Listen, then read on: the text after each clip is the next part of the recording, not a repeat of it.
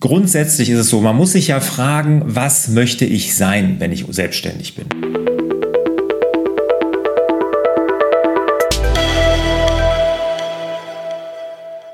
Herzlich willkommen zu Fraglas. Wir sorgen für mehr Fokus in Leben und Beruf, sodass wieder mehr Zeit für die wirklich wichtigen Dinge im Leben bleibt. Mein Name ist Wolfgang Schüttler und ich bin auch heute, wie immer noch, online zusammen mit Lars Bobach. Hallo Lars. Hallo Wolfgang, grüß dich. Ja, wie man sieht, der Lars war aber inzwischen mal beim Friseur. Corona lässt grüßen. Er hat's geschafft, ja. Und ich würde sagen, zehn Jahre mindestens jünger, oder?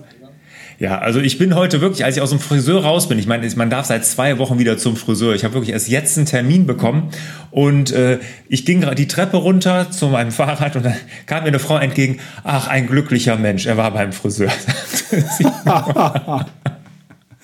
Wunderbar, sehr, sehr schön. Ja, so kann es ja weitergehen. Gut gelaunt. Das Wetter heute, hier an dem Tag, wo wir das aufzeichnen, ist ja auch perfekt. Also wirklich, da kann es ja eigentlich nur gut gehen, oder? Ja, ja, genau. Nicht ganz so gut ist das Feedback, was ich jetzt vorlese. Lieber Lars, das hast du bekommen und zwar von Jörg Lutz. Und der liebe Jörg hat letzte Woche anlässlich der Fokuswoche, ähm, so ein, das war dann vorletzte Woche sogar schon, ne, glaube ich, ähm, hat er ein Video gesehen, ähm, da hast du ja bei äh, YouTube hier so ein Live-Video gemacht und hast ein bisschen was über die Fokuswoche erzählt und ähm, äh, wie man sich so selbst organisiert. Das war, glaube ich, ähm, ja, eins deiner ersten Live-Geschichten, die du gemacht hast. Sonst machst du sowas ja eigentlich nicht so, aber du hast es mal ausprobiert und der Jörg hat es gesehen und er sagt erstmal, sorry, ich bin hier überhaupt nicht deiner Meinung. Ähm, und übrigens die Präsentationsform, dein Gesichtsausdruck, die nervösen Blicke, die hastigen Gesten, bitte daran arbeiten, Lars. Finde das absolute über Nein sagen nicht zu gebrauchen gerade schon fast sekt sekttierischem Tonformat schwierig. Ja? Also da hat er wirklich irgendwie, so nimmt er das wahr. Ja? Er sagt, er, ich schätze deine Beiträge bisher, sie sind ruhig, überlegt und auch passend für die eigene Meinungsbildung. Bin selbst seit über 31 Jahren selbstständig in sehr vielen Branchen und habe eine größere Beratungsfirma in der Schweiz aufgebaut. Das Ganze sogar im Franchise-Modell mit viel Erfolg und insbesondere auch ähm, in Nachfolgelösungen und Organisationsfragen und Strukturen ist er da eben zu Hause. Aber so absolut, das tut schon fast etwas weh, sagt er. Wichtigkeit mal Dringlichkeit ist auch eine gute Möglichkeit für die passende Reihenfolge beim Tagesgeschäft. Es gibt auch andere Wege, Delegation, Einbinden, Absagen, Loslösen und, und, und. Aber bitte, Lars, ich freue mich trotzdem auf deine Fokusbeiträge und die Frag-Lars-Version. Danke und einen schönen Abend zum Wochenende mit Grüßen aus der Schweiz. Ja, ich glaube, da ging es um die Eisenhower Matrix. Da zielt er, glaube ich, drauf ab, ähm, äh, inhaltlich. Da geht es ja um das Thema dringend und wichtig. Ne? Und ähm, ja, das ist dann eben so seine Art, die Dinge zu lösen, Lars. Ja, da, ich meine, ich bin da natürlich, äh, da habe ich auch einiges an, an negativen Feedback bekommen. Ähm, also erstmal vielen Dank dafür überhaupt für das Feedback. Und auch, dass äh, meine Präsentationsform dir da nicht so gefallen hat. Auch da bin ich dankbar für, für das Feedback. Auch ich bin da nicht zufrieden mit. Es war das erste Mal auch so ein bisschen, ich sag mal, einfach so getestet. Wir haben gesagt, komm, wir machen das mal. Wir probieren mal YouTube live und gucken mal, wie das denn so ankommt.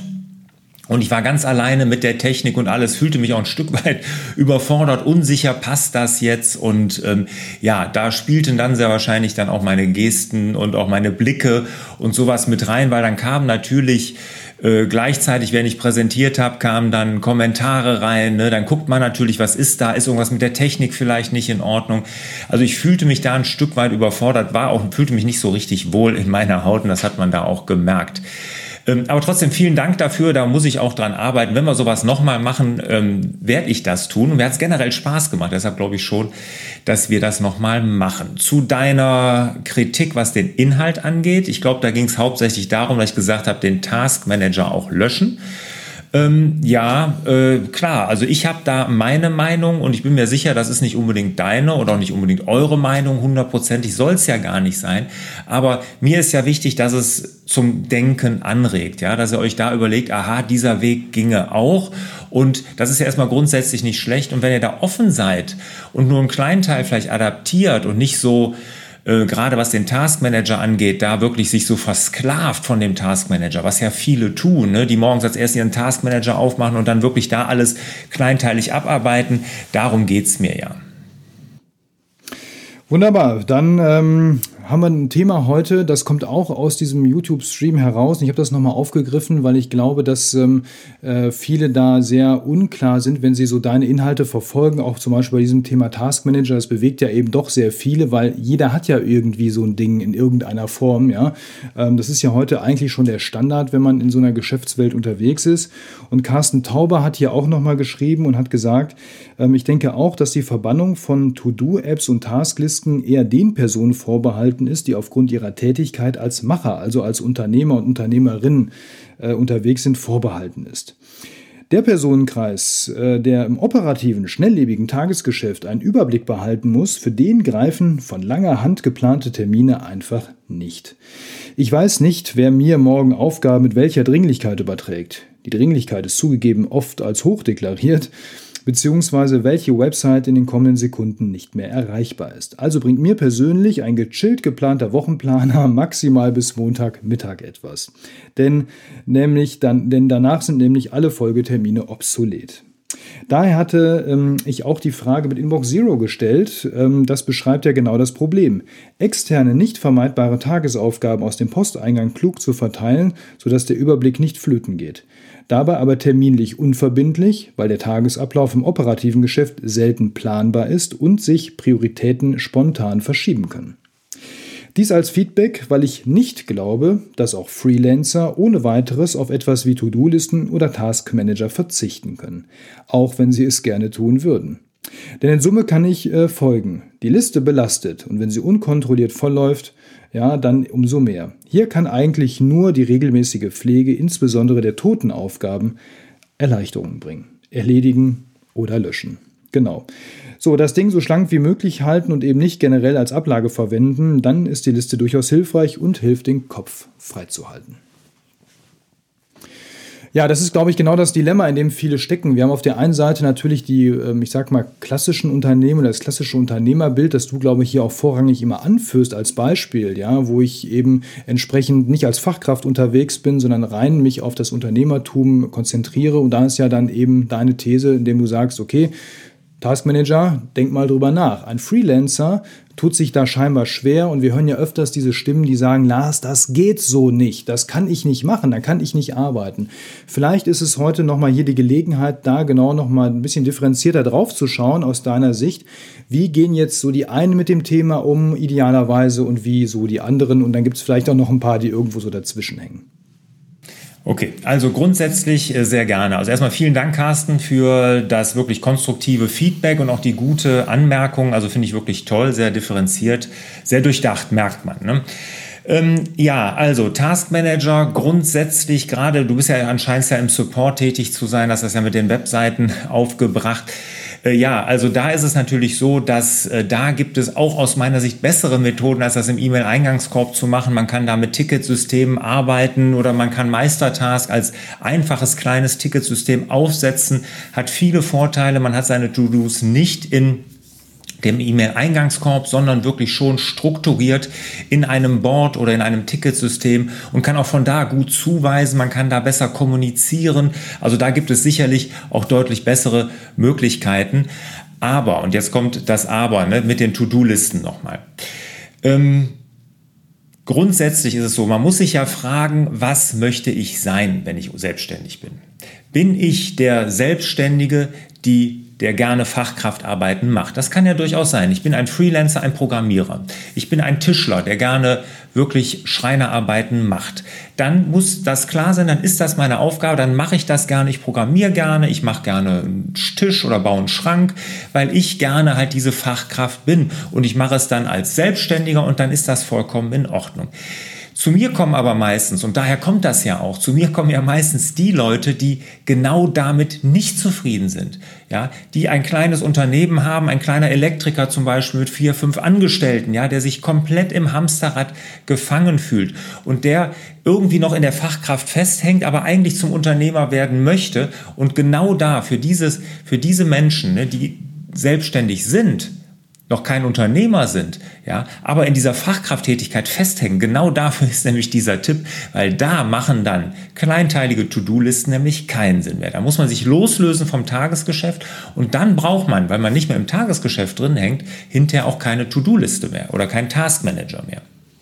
Und diesen Unterschied muss man sich klar machen. Bin ich das gerne? Und das gibt's ja und das ist auch vollkommen in Ordnung. Da bin ich der Letzte, der sowas äh, anprangert. Um Gottes Willen, ich finde das toll. Ne? Also wenn ein Handwerker oder ein Programmierer oder sowas gerne macht, dann ist das auch vollkommen in Ordnung und das ist bewundernswert. Ich bewundere jeden Unternehmer, ja, der, der sowas schafft äh, oder generell sich selbstständig macht. Ne? Aber es geht darum, die Leute, die das tun, aber eigentlich das gar nicht mehr richtig machen wollen, weil sie da so gefangen sind im Hamsterrad. Sie haben den Job, äh, den Spaß am Job verloren. Das erlebe ich ganz häufig, dass Leute zu mir kommen und sagen, ich habe mich selbstständig gemacht vor vier, fünf, acht Jahren und mittlerweile ich habe komplett die Lust an meinem Unternehmen verloren.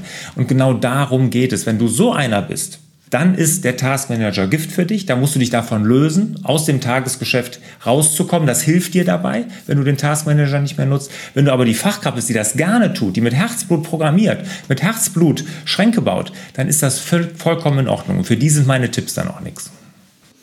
Ja, danke Lars, dass du das nochmal so ausführlich differenziert hast. Ähm, mir kam gerade so ein bisschen die Frage auf, ähm, du hast ja das Beispiel angeführt oder die Indikation rausgezogen, wenn ich die Lust an meinem Unternehmen verloren habe, dann ist das ein Anzeichen dafür, dass ich eigentlich die Fachkraftarbeit liegen lassen sollte und sie jemand anderem überlassen sollte, um mich dann mehr ums Unternehmen zu kümmern. Ist das ja beides? Also es geht beides. Ne? Ich kann dann hingehen und sagen, ich muss jetzt Unternehmer werden. Ich stehe an einem Wende Scheidepunkt. Ich muss jetzt sagen, entweder ich werde Unternehmer und mache das, oder ich gehe zurück in die Fachkrafttätigkeit und beschränke mich darauf. Gibt es ja auch viele, die das machen und auch damit glücklich sind. Ne? Also es heißt nicht das eine tun, sondern man muss sich dann einfach nur entscheiden. Okay, aber sind, ist das so der einzige Indikator für dich, ähm, an dem du ausmachst, da stimmt was nicht? Oder gibt es noch so andere Indikatoren, die aufzeigen, okay, irgendwie muss ich mich jetzt mal entscheiden oder ich muss zumindest mal was verändern. Ich muss auf jeden Fall etwas lösen und loslassen, weil ich glaube, viele stecken in diesem Dilemma. Sie sind in dem Hamsterrad gefangen und wissen eigentlich, sie sollten was ändern, aber sie kriegen nicht so richtig den Dreh, wo sie da anpacken sollten und verstehen auch vielleicht gar nicht, wo das jetzt so richtig herkommt. Gibt es noch so andere Punkte, an denen du festmachst, machen würdest, wenn jetzt ein Unternehmer zu dir kommt und du mit dem darüber sprichst, woran dem Unternehmer klar gemacht werden kann, pass mal auf, du hast hier gerade ein echtes, ernstes Problem an der Stelle.